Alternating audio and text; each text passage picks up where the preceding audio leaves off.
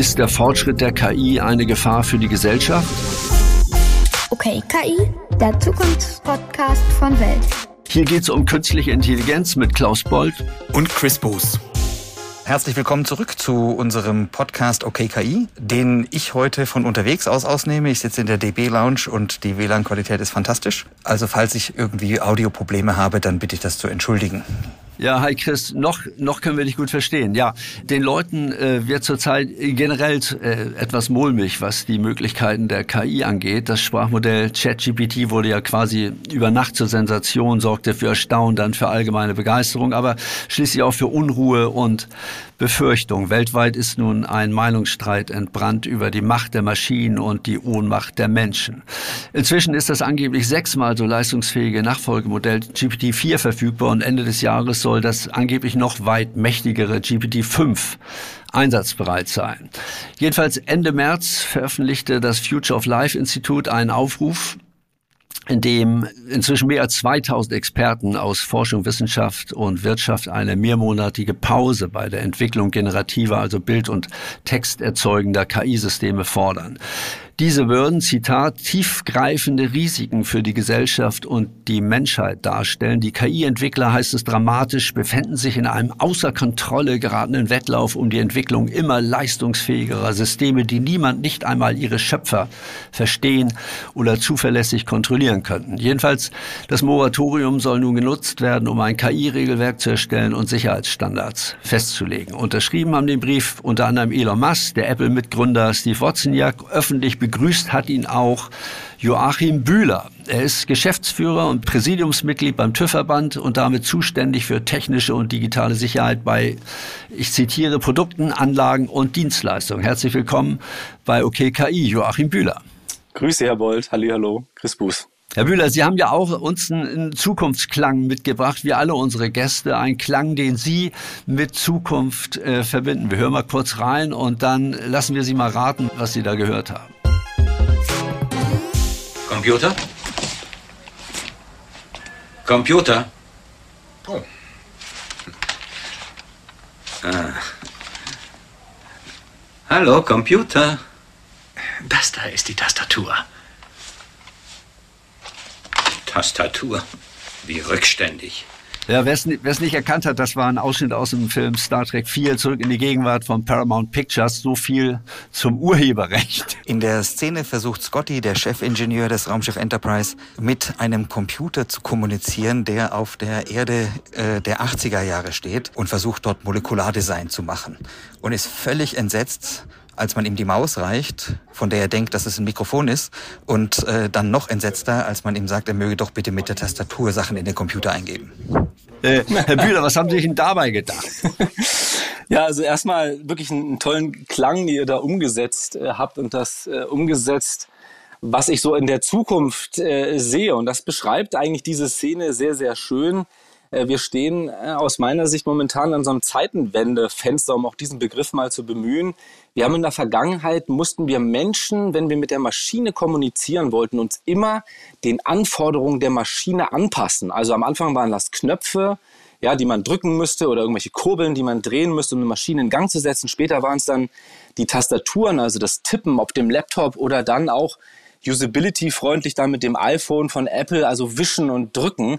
Aber es war immer so, dass wir Menschen uns den Gegebenheiten der Maschine anpassen müssen. Und jetzt mit der Spracherkennung, ja, und auch bei ChatGPT, es das heißt ja eben GPT chatte mit mir, sprich mit mir eigentlich, äh, ist es so, dass die Sprache im Grunde genommen äh, das Instrument wird, mit dem wir auch in Maschinen in Interaktion treten. Und damit muss sich die Maschine unserer Kulturtechnik aneignen. Und das bedeutet eine aus meiner Sicht radikale Demokratisierung nochmal der Nutzung für Maschinennutzung, für künstliche Intelligenznutzung und wird die Verbreitung von Technik nochmal auf ein ganz anderes Level heben und jegliche, sei es auch noch so geringe Barrieren, zum Beispiel mit iPhone oder anderen, hier abbauen und damit äh, die Relevanz von Digitalisierung, KI und Technik insgesamt dramatisch verändern.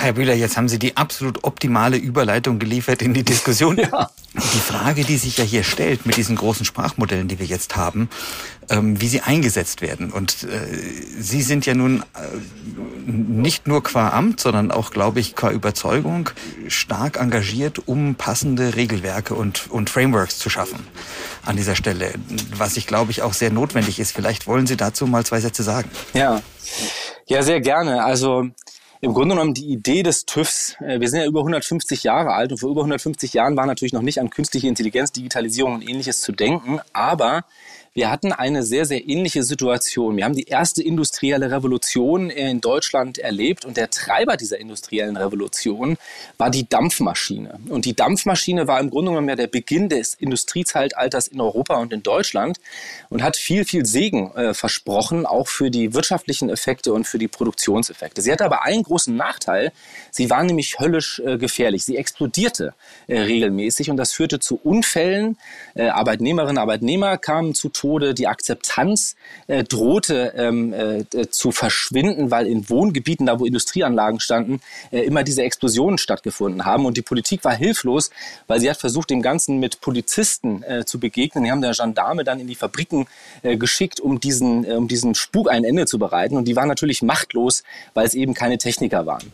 Und das war also die Gründung. Die Polizisten mit explodiert. Ja, die sind mit explodiert, genau. Und die Gründung dann des TÜVs war dann in Mannheim, wo ein Bierbrauer äh, ein Dampfkessel in einer Bierbrauerei äh, um die Ohren äh, geflogen ist. Und ich sage das immer so salopp, ja, wenn den Deutschen das Bier äh, explodiert, dann ist Handlungsbedarf.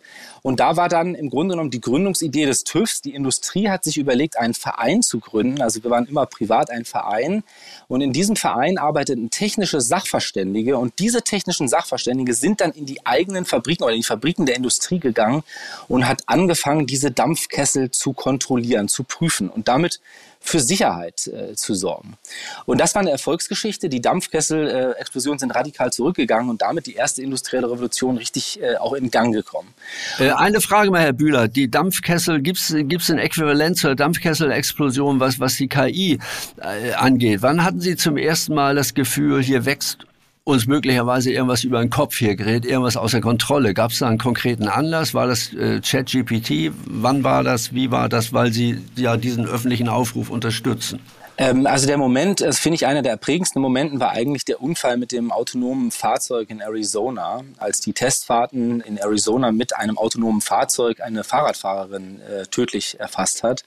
Und ähm, das hat ja auch weltweit für Aufsehen gesorgt. Und wenn Sie sich mal anschauen, ja, danach wurde der Unfall analysiert, äh, warum das passiert ist, dann war nicht etwa der Grund, dass die Maschine nicht den Fahrradfahrer erkannt hat, den hat es durchaus gesehen, sondern der Grund war, dass die Maschine den Fahrradfahrer erkannt hat oder die Fahrradfahrerin, es aber in die gleiche Kategorie einsortiert hat wie eine umherfliegende Tüte und damit den Befehl an die Maschine gegeben hat, fahren statt stoppen.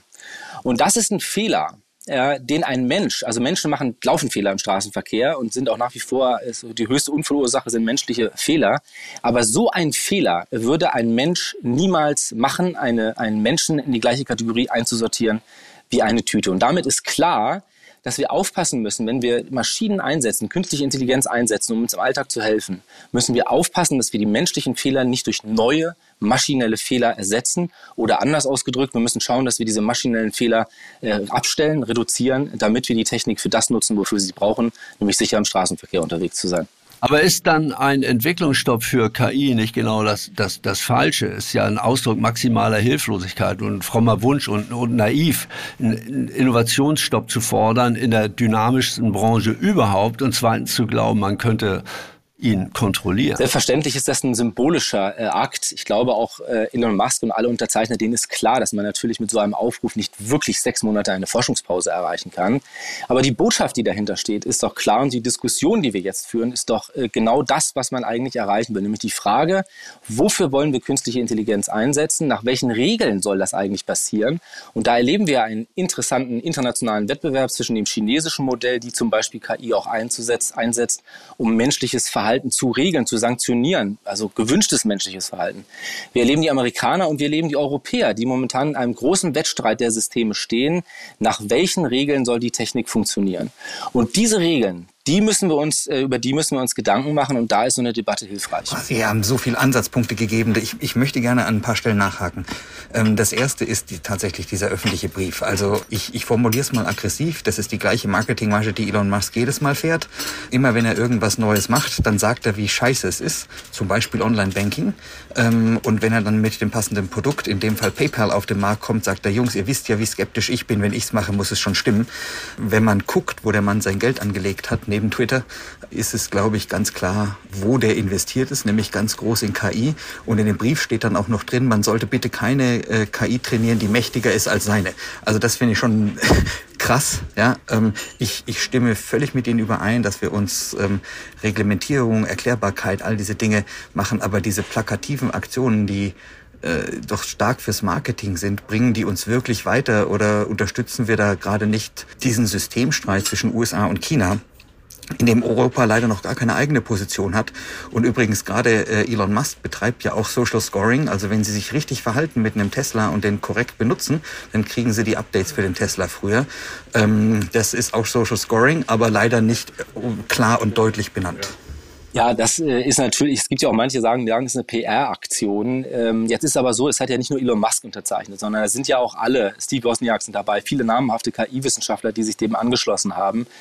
Äh, und nochmal, ich glaube, man darf den, den Brief und das, was da drin gefordert wird, jetzt auch nicht eins zu eins für bare Münze nehmen. Aber die Frage, die da dahinter steht, ist, was macht denn eigentlich gerade diese, diese, diese, diese Technologie mit uns als Menschen? Und was sind da eigentlich für Folgen draus? Und was wollen wir davon und was wollen wir auch nicht? Diese Frage halte ich persönlich für absolut berechtigt. Ja. Dann lassen Sie uns nochmal versuchen, genau da rein, weil da stimme ich völlig zu. Ich halt, ich beschäftige mich jetzt seit fast 30 Jahren mit KI. Ähm, und ich glaube, dass gerade die Sprachsysteme, so wie wir sie jetzt hier deployen mit, mit ChatGTP und auch anderen, wirklich gefährlich sind. Und zwar aus dem einfachen Grund, weil wir, äh, das sind statistische Systeme, wir vertrauen denen an, Sprache zu oder andere Dinge zu kreieren, die wir sonst kreieren nicht wissend, dass die alle optimieren sind. Das heißt, dass der Output immer schmaler wird. Wir implementieren hier gerade George Orwell, ähm, der ja sagte, wenn du möchtest, dass Menschen nicht mehr denken, nimm ihn die Sprache. Und genau das passiert hier. Auf der anderen Seite haben wir natürlich genau, was Sie gesagt haben, die Möglichkeit, ähm, Technologie viel breiter zugänglich zu lassen, indem wir endlich Tastatur und Maus in Rente schicken und erlauben, dass Menschen mit Maschinen sprechen. Aber dann äh, ist die Frage, ob Maschinen tatsächlich auf diese statistische Weise die Antwort generieren dürfen? Ja, das ist eine, tatsächlich eine ganz spannende Frage und ich denke, wir müssen uns zunächst mal darüber im Klaren werden, ähm, dass wir auch hier ein Thema, auch als Gesellschaft, übrigens auch ein politisches äh, Thema haben. Ja, wir diskutieren ja in Europa momentan eine äh, Regulierung, eine künstliche Intelligenzregulierung, den sogenannten AI Act. Und das könnte weltweit der erste Rechtsrahmen sein für künstliche Intelligenz. Und ich glaube, es ist ganz wichtig, ähm, dass wir uns darüber im Klaren werden, dass wir auch Technik Grenzen setzen müssen und vor allen Dingen uns auch sagen müssen, welche Werte haben wir und die dann auch in einen rechtlichen Rahmen äh, gießen müssen. Mir ist völlig klar, dass sich vielleicht in China oder in Amerika niemand an europäische Regeln halten will im ersten äh, Moment. Aber irgendjemand muss anfangen und wir müssen anfangen, auch als Europa ein eigenes Verständnis davon zu entwickeln, wofür wollen wir diese Technik nutzen und was sind Grenzen für uns und was ist für uns zulässig. Und da haben wir eigentlich in Europa ein sehr, sehr gutes System entwickelt, das wir aus der klassischen, aus der analogen Welt kennen, im Bereich der sogenannten Produktsicherheit, so ein bisschen die TÜV-Welt jetzt hier zu entführen. Äh, wir sagen im Grunde genommen, ein Produkt kannst du so lange hier auf den Markt bringen, solange halt ein, nicht ein hohes Risiko davon ausgeht. Und wenn ein hohes Risiko ausgeht, äh, dann musst du halt gewisse Anforderungen erfüllen, die dieses Produkt an Sicherheit, an Mindestmaß an Sicherheit haben muss. Wir sprechen da von dem sogenannten risikobasierten Ansatz und ich glaube, der, den müssen wir uns auch bei KI äh, überlegen. Was wollen wir? Wollen wir autonome Waffensysteme? Ja oder nein? Was muss man eigentlich beachten, wenn man im Auto mit einer künstlichen Intelligenz fährt? Was müssen Medizinprodukte in Zukunft beachten, wenn sie Empfehlungen beispielsweise für Diagnosen abgeben und so weiter? Das sind Fragen, über die müssen wir uns Gedanken machen. Also, und die brauchen dann auch einen Rahmen. Um das mal ganz plastisch zu machen, äh, das Risiko ist ja tatsächlich auch die Frage der Entwicklung von KIs. Und zwar äh, Elon Musk wieder als Beispiel, der im autonomen Fahren wirklich unter ferner Liefen lief mit Tesla, äh, dann das Autopilotsystem verfügbar machte, na, wenn man genug oft sagte, ja, man ist einverstanden damit, wenn an die Karre gegen die Wand fährt. Ähm, und Tesla, die die Politik verfolgte, wenn was passiert ist, äh, erschien man mit einem großen Scheck und hat sich entschuldigt. Und dass dieses Modell, was einzig und allein auf Risiko eingeht, also keine der anderen äh, Autonomous Driving Activities hat das so gemacht, ähm, sondern alle haben immer quasi Sicherheit als, als Conditio sine qua non genommen. Äh, nur äh, Tesla hat es anders gemacht und hat es damit in die Top 10 der, der Autonomous Driving äh, Activities geschafft. Ja? Also dass diese risikobasierten Ansätze ähm, sind ganz plastisch in der Welt äh, äh, vorhanden und ich glaube, es ist tatsächlich der einzige ähm, Ort, wo man eingreifen kann, um zu sagen, was man eigentlich will. Beim, beim autonomen Fahren, weil Sie das vorher so als, als ähm, ja, Tipping Point genannt haben, finde ich es ganz interessant, dass wir immer noch diskutieren von, äh, wer denn bezahlt, wenn es einen Unfall gibt. Für manche, äh, wie zum Beispiel Google, ist das klar geregelt. Die sagen, wir sind die Entwickler, wir zahlen. Und andere versuchen immer noch, das abzuhalten. Glauben Sie, dass wir über diese Haftungsfragen den Eingriff in, ins Reglement finden? Bei den Haftungsfragen haben wir ja zwei unterschiedliche Systeme und das Elon Musk-System, Sie eben beschrieben haben, das ist das klassisch amerikanische. Ja, das kennen wir auch aus der analogen Welt. Jeder kennt ja das Beispiel mit dem McDonalds, ja, wo, wo, wo, der, wo die Tasse zu heiß war und McDonalds musste Millionen Strafzahlungen machen. Das sind die Amerikaner, die sagen, entwickel mal und wenn was schief geht, zahlen wir. Das hat Musk auch gemacht. Wir in Europa haben eben diesen anderen Ansatz.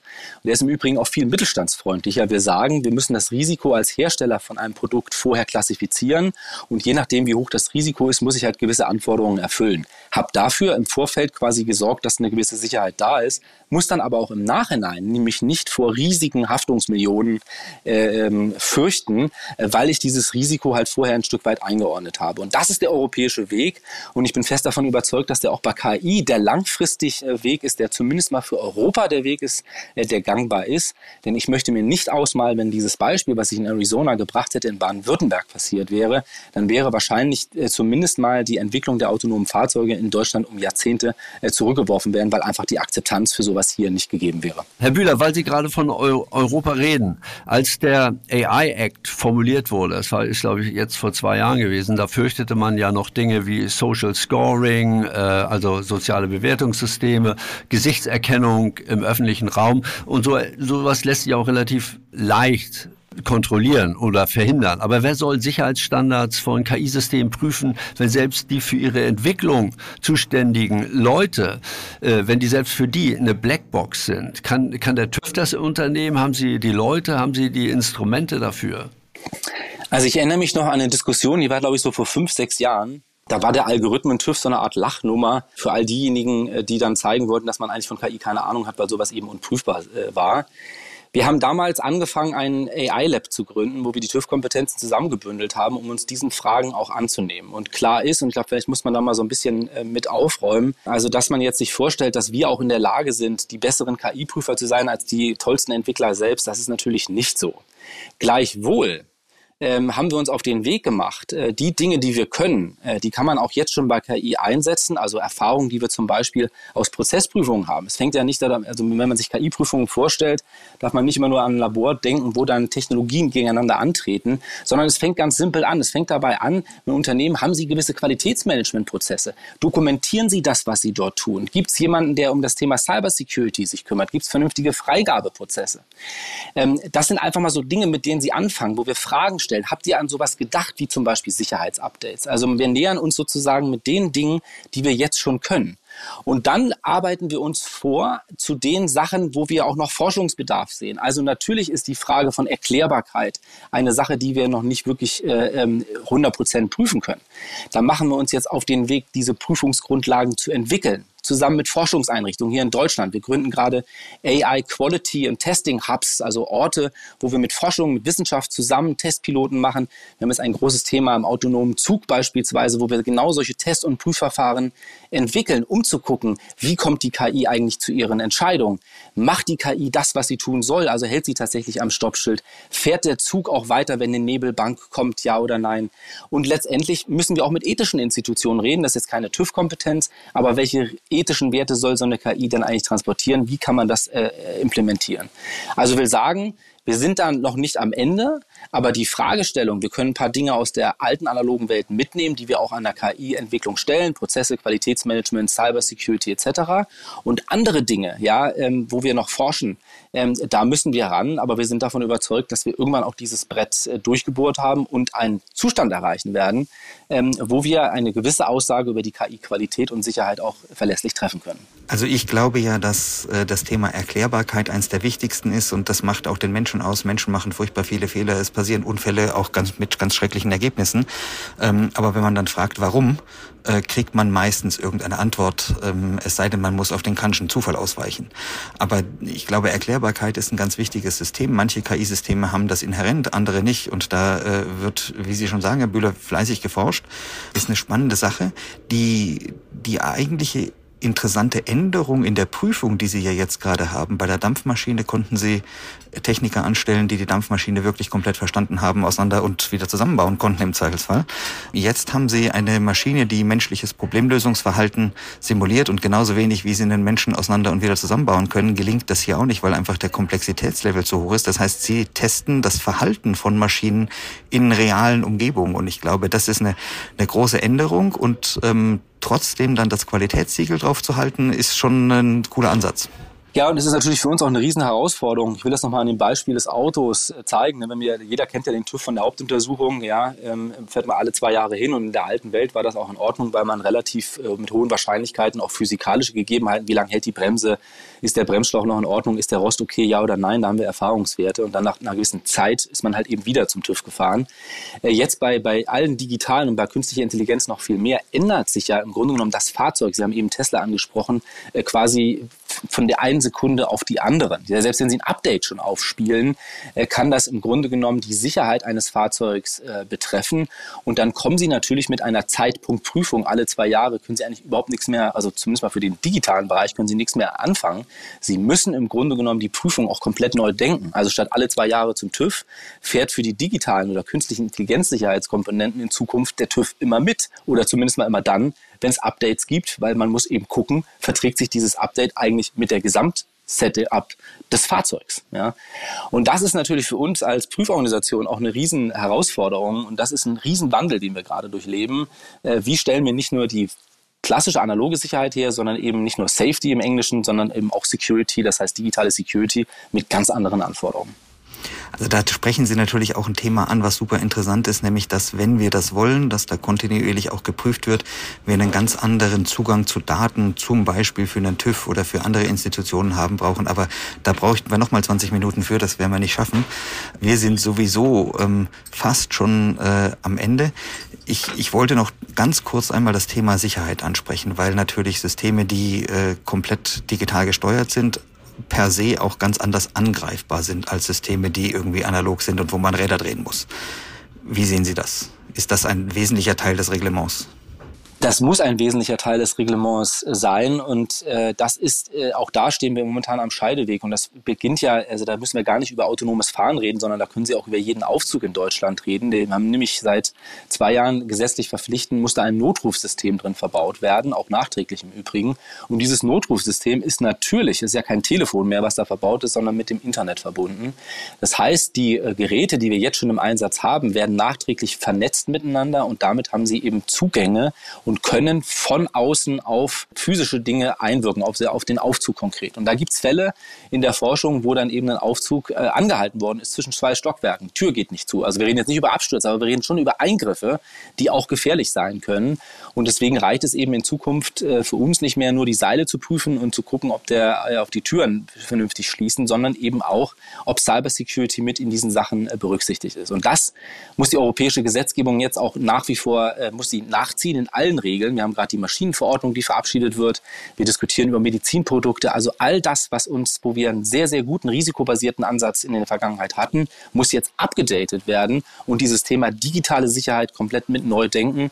Denn es reicht nämlich nicht, es reicht in Zukunft nicht mehr nur auf die klassische Sicherheit zu achten, sondern alles, was vernetzt ist, hatte eben auch Security-Anforderungen. Reicht es denn, äh, Herr Bühler, europäisch zu denken oder ist das möglicherweise auch zu klein gedacht? Also OpenAI, Google, Microsoft, Meta sind ja nicht die einzigen, die äh, diese Technologie erforschen und, und entwickeln, äh, namentlich diese Sprachmodelle. Die grundlegenden Methoden, äh, die zum Aufbau dieser Systeme verwendet werden, sind ja weit, weithin bekannt und äh, andere Unternehmen, Länder, Forschungslabors, aber eben auch äh, sagen wir so, böswillige Akteure sind möglicherweise weniger vorsichtig oder risikobewusst äh, bei ihrer Anwendung. Es muss ja noch nicht mal Russland oder China sein. Nicht wenige, wie zum Beispiel der Google-Chef, äh, frühere Google-Chef Eric Schmidt, sprechen über KI, als handelt es sich dabei um Nuklear- oder Biowaffen. Sehen Sie das ähnlich? Brauchen wir so eine Art internationale, weltweite KI Rüstungskontrolle. Es geht ja auch da um Entwicklung, Produktion, Weiterverbreitung. Wir brauchen aus meiner Sicht zwei Dinge. Das eine ist, wir müssen in Europa das tun, was wir selber in der Hand haben und hier auch weltweit ein Angebot schaffen, wo wir sagen, wir entwickeln hier qualitativ hochwertige und sichere KI nach europäischen Vorstellungen. Das muss ein Angebot sein. Wir können es natürlich nicht allen vorschreiben. Und das zweite, das wäre das Wünschenswerte, ob man jetzt so ein Nuklearabkommen macht oder so ein Club of Rome für KI das ist äh, beides wäre sehr, sehr wünschenswert, weil wir brauchen Orte der Diskussion darüber, was man tun soll und was man nicht tun soll, auch wenn das rechtlich nicht in allen Ecken der Welt umgesetzt werden kann. Wenn wir uns in Europa äh, beschränken in der, in der Entwicklung äh, der KI, dann lachen sich die Chinesen ins Fäustchen. Ne? Ich, das halte ich, äh, das wird häufig äh, vorgetragen, dass das ein Wettbewerbsnachteil ist. Ich sehe genau das Gegenteil ist der Fall. Äh, wer einen klaren rechtlichen Rahmen jetzt schafft, schafft Rechtsklarheit auch für Unternehmen, auch für die Entwicklung. Und ich bin fest davon überzeugt, dass mit einem klaren Rechtsrahmen auch der Entwicklerszene geholfen wird, auch den Unternehmen geholfen wird, zu wissen, was kann man tun und was kann man nicht tun. Und wenn wir es schaffen, international dieses Angebot, wir haben eine vertrauenswürdige KI, eine sichere KI, ich, äh, ich kann mir sehr gut vorstellen, dass der Markt sehr, sehr groß sein wird und dass viele Unternehmen aus Deutschland oder aus Europa damit auch schaffen können, international erfolgreich zu sein. Kann KI kreativ? Ich möchte jetzt überleiten zum Schluss ähm, an der Stelle. Wir haben ja immer noch ein, ein äh, künstlerisches äh, Eingebung und äh, hier haben wir eine erfolgreiche äh, Sache, wie es ein Regelwerk gibt und trotzdem unglaublich viel Kreativität ist.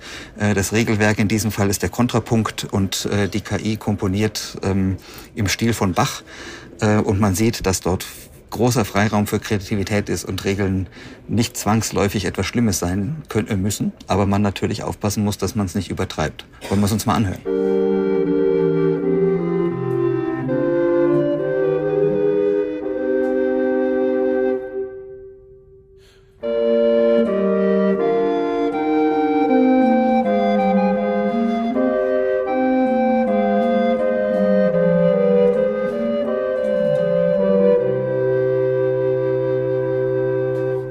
Also Flötensonate würde ich mal sagen, Bach. Ja, äh, es, es gibt eine riesige Auswahl an äh, Bach, weil es eben so schön mit Regelwerk, äh, mit, mit dem Kontrapunkt einhergeht. Aber am Ende des Tages kann man es nicht unterscheiden. Also es ist wirklich, und ich bin großer Bach-Fan. Also gerade was musikalisch angeht, jetzt bin ich kein Musikexperte, von daher nicht, dass jetzt die Hörerinnen und Hörer denken, versuche ich, äh, bestimmt Schuster bleibt bei deinen Leisten, ja, aber es ist natürlich, äh, was Disziplin angeht, auch was Systematik angeht, ja, da gibt's natürlich auch äh, gewisse Parallelen jenseits der kreativen Schöpfung. Ähm, und ich finde diese Verbindung äh, unheimlich spannend und äh, ich habe da auch ehrlich gesagt keine, keine Sorge vor, sondern ich sehe auch da, ähm, die Verbindung von Mensch und Maschine als eine große Chance, ähm, Dinge auch weiterzuentwickeln, uns auch nochmal neue Sphären zu, auch in der künstlerischen Szene, neue Sphären zu entwickeln.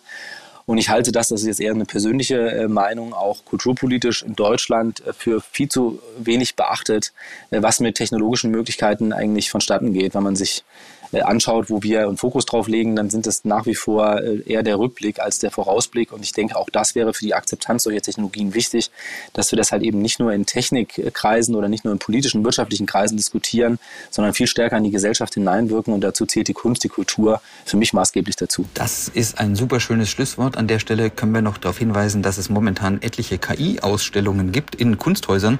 Zum Beispiel in der Kunsthalle Stuttgart ist eine sehr gute, kann ich sehr empfehlen. Und äh, jetzt gerade wird noch eine in Leipzig eröffnet. Also da passiert momentan eine Menge. Ich darf mich ganz herzlich bedanken, Herr Bühler. Es war eine äh, klasse Diskussion. Ähm, wir sind nicht verfallen in irgendeine Regelwerke, äh, die da sind, bevor äh, wir tatsächlich auch wirtschaftlichen Gewinn machen. Ich glaube, zusammenfassend kann man sagen, dass ein Regelwerk notwendig ist, dass es einen Rahmen schaffen kann, in dem Sicherheit auch für die Entwickler besteht, dass man halt aufpassen muss, dass man es nicht übertreibt und dass man nicht die Regel nach vorne stellt, sondern das Risikomanagement. Vielleicht darf ich so zusammenfassen. Klaus, hast du noch Kommentare? Nee, vielen Dank, äh, lieber Joachim Bühler, für das Gespräch und die spannenden Einblicke in die Welt der digitalen Risiken und Sicherheitsstandards. Auch Ihnen, liebe Hörer, vielen Dank für Ihre Zeit und Aufmerksamkeit.